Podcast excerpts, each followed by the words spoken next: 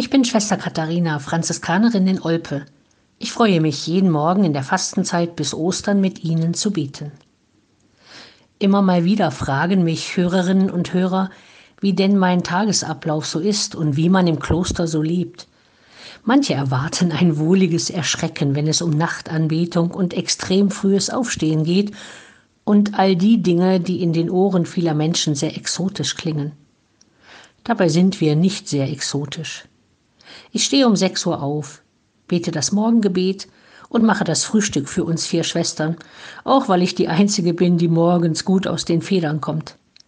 Dann frühstücken wir.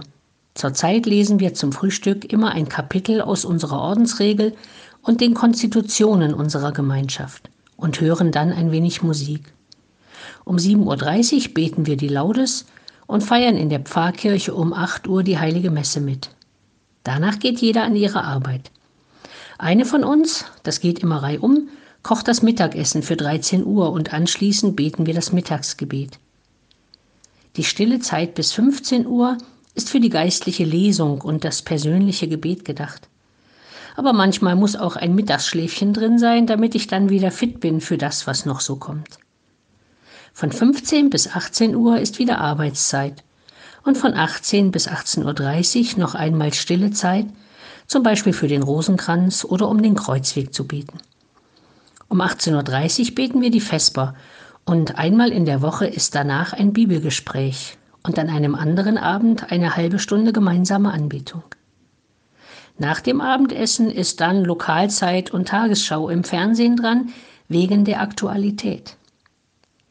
Die Komplett beten wir nicht gemeinsam, sondern jeder allein auf der Bettkante, wie ich gern sage.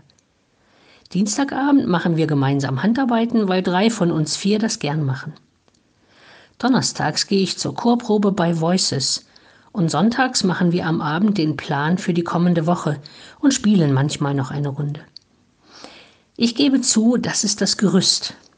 Das ist der Rahmen, die Regel und auch ein bisschen die Theorie. Das Leben ist oft so ganz anders. Und das ist das Spannende an unserem Leben das Leben, wie Gott es uns schickt, nehmen und dann versuchen, es so zu leben, wie wir sein Evangelium für heute verstanden haben. Und das gilt ja nicht nur für mich, sondern für jede und jeden von Ihnen auch.